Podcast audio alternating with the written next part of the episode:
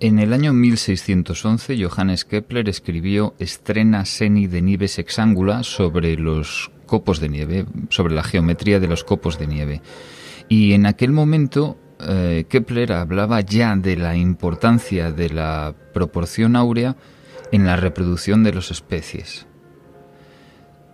Así consiguió unir algo dinámico, algo vivo, la reproducción de las especies, con algo estático, como la proporción áurea, la relación del Partenón de Atenas entre el alto y el ancho.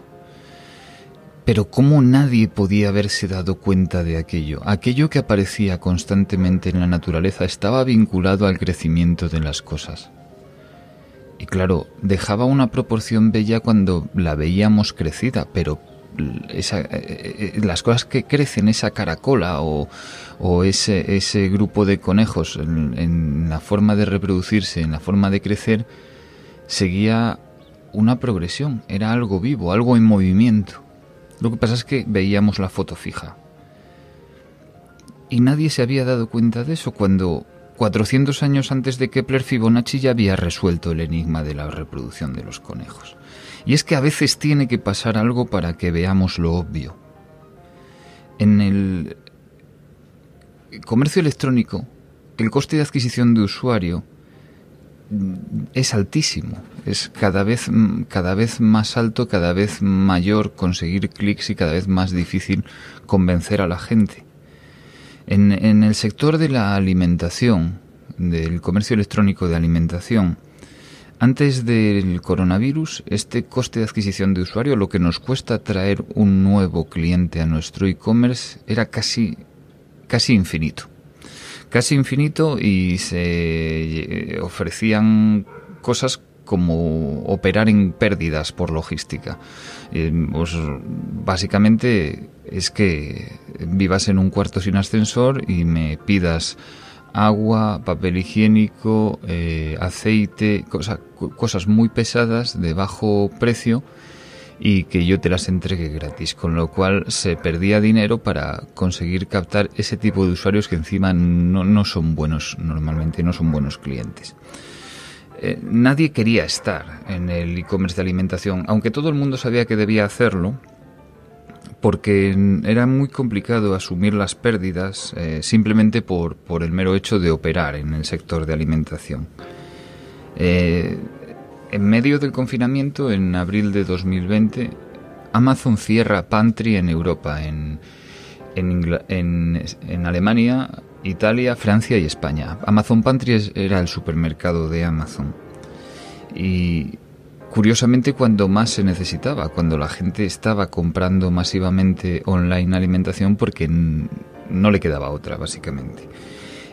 Pero todos sabían que debían estar en, el negocio de la alimentación, todos los players lo saben, porque eh, aunque el coste de adquisición de usuario en Internet sea muy caro y en alimentación también lo es, aunque la forma de operar mientras no haya una economía de escala en alimentación, pues en muchos casos es a pérdidas, eh, el alto valor de tiempo de vida del cliente, pues eh, hace que merezca mucho la pena estar ahí.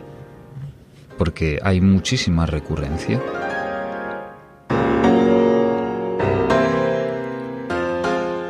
Esto es Proportione Omnichannel Commerce y yo soy Javier Cuervo. En este podcast hablamos sobre crecimiento orgánico desde el offline hasta el online. Y este Proportione episodio 4 va de año 1 después del coronavirus. Todo el mundo ha comprado online, hasta la comida.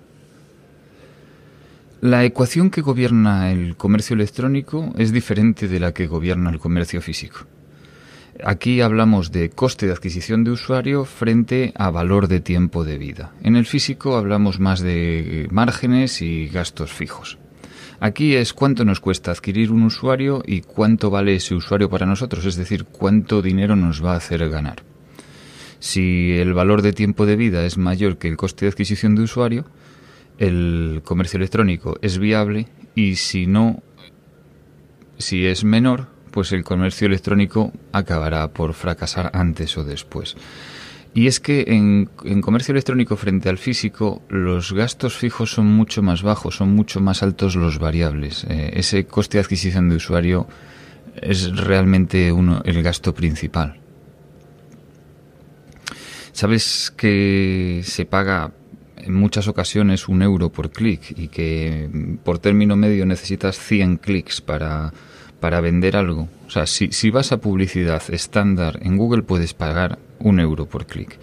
Y puedes necesitar, puedes convertir al 1%, lo cual es un ratio bastante normal, promedio, y quiere decir que para captar un nuevo cliente necesitas ni más ni menos que 100 euros bajo esas condiciones. Y claro, hay muy pocos negocios y hay muy pocos clientes que puedan valer 100 euros. Pero esto es así. El confinamiento de, la primavera de 2020 llevó el coste de adquisición de usuario en el sector alimentación a cero euros. De 100 a cero. Y los modelos de compra recurrente, como por ejemplo es la alimentación, que tiene mucha reiteración, son aún escasos en general en comercio electrónico. Son muchas, muchas, hay muchas empresas que aspiran a un modelo de suscripción, pero no acaban de arrancar. En algún momento lo harán, porque claro, eh, tienes, mantienes un coste de adquisición de usuario muy alto, pero el valor de tiempo de vida sube, sube mucho cuando el modelo es de suscripción porque te capto una vez para venderte muchas veces.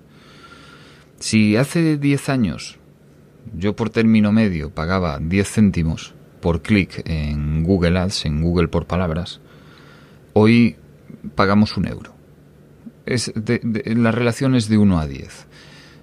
Eh, estoy dando números más o menos orientativos. Es verdad que hoy se pueden pagar clic de 10 céntimos, pero también se pueden pagar clic de 20 euros, que los hay. Hoy nos cuesta del orden de 10 veces más el clic en Google por palabras. Por lo tanto, aumentar el valor de tiempo de vida es clave. Aumentar la cesta media en comercio electrónico es clave. Aumentar la recurrencia. Normalmente en comercio electrónico se suele perder en la primera venta o no se suele ganar y donde se gana es en la segunda venta, es en la reventa. La, alimentación no solo aumenta el valor de tiempo de vida, sino que habilita un nuevo canal, un nuevo canal de contacto muy día a día con nuestro cliente.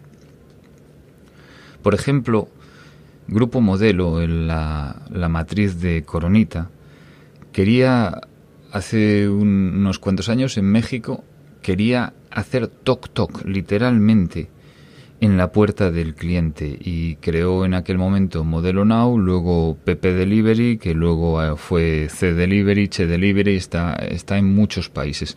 ¿Por qué? Porque Grupo Modelo tenía no, no, conocía a su cliente, a su cliente le modelo, o sea, o coronita, llega a través de Carrefour, a través de Walmart, a través de las grandes distribuidoras, pero ellos no lo conocían, no lo contactaban y sabían que antes o después necesitarían hacer ese movimiento estratégico. Y lo hicieron llevando cerveza fría a domicilio, lo mismo sucede con la leche. Puedes llevártelo a la leche, al pan o al periódico. Bueno, el periódico ya no, pero la leche y el pan son productos que se compran con mucha recurrencia. Y con ese canal para llevar leche y pan podríamos vender muchísimas otras cosas porque hacemos toc toc en la puerta del cliente y tenemos mucho contacto con él, lo conocemos y podremos ofrecerle de forma personalizada un montón de productos y servicios porque le estamos viendo la cara todos los días o todas las semanas al menos. En marzo de, 2020 cambió todo y la gente se dio cuenta de que cuando pedías esa leche o ese pan, y mm, bueno, no diremos periódico, sino fruta o pescado online, lo pagabas y sorprendentemente te llegaba a casa. Esto fue una revelación para muchas personas que no se habían planteado nunca comprar por online. Y en, en marzo de, de, 2020 pues empezaron a, a pedir por teléfono, por alguna aplicación móvil o desde una página web, pagaban y les llegaba.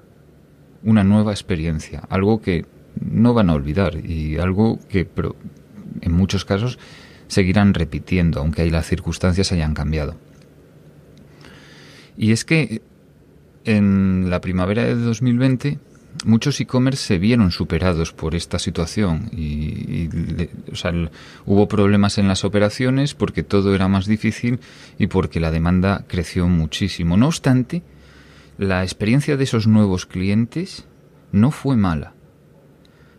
Hoy podemos empezar a vivir de rentas de, de lo que creció el e-commerce en nuevos clientes durante esas semanas o esos meses. Hoy el mundo ha cambiado y ya no es off, es off y on. O, como diría Carlos Guardiola, eh, digitalización por ofones.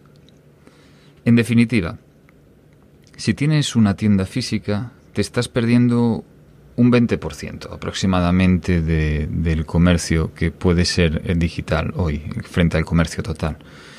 Y ese 20% tal vez algún día sea un 30, un 40 y por qué no decirlo, un 50. Y sobre todo, el cliente es el mismo en, lo digital y en lo físico. Y puedes llevarlo desde Google Maps a la tienda o desde la tienda eh, lo puedes llevar a WhatsApp y con ello lo que haces al final es aumentar su satisfacción y, por qué no decirlo, el valor de tiempo de vida, el, dinero que te genera ese cliente. Y además puedes bajar el coste de adquisición de usuario.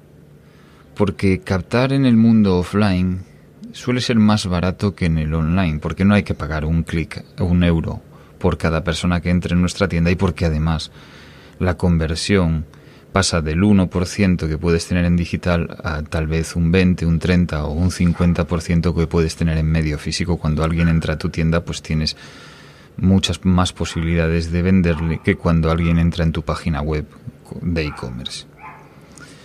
Creo que he intentado dejarte claro que si tienes una tienda física, que Amazon no tiene, le llevas ventaja y puedes aprovecharla.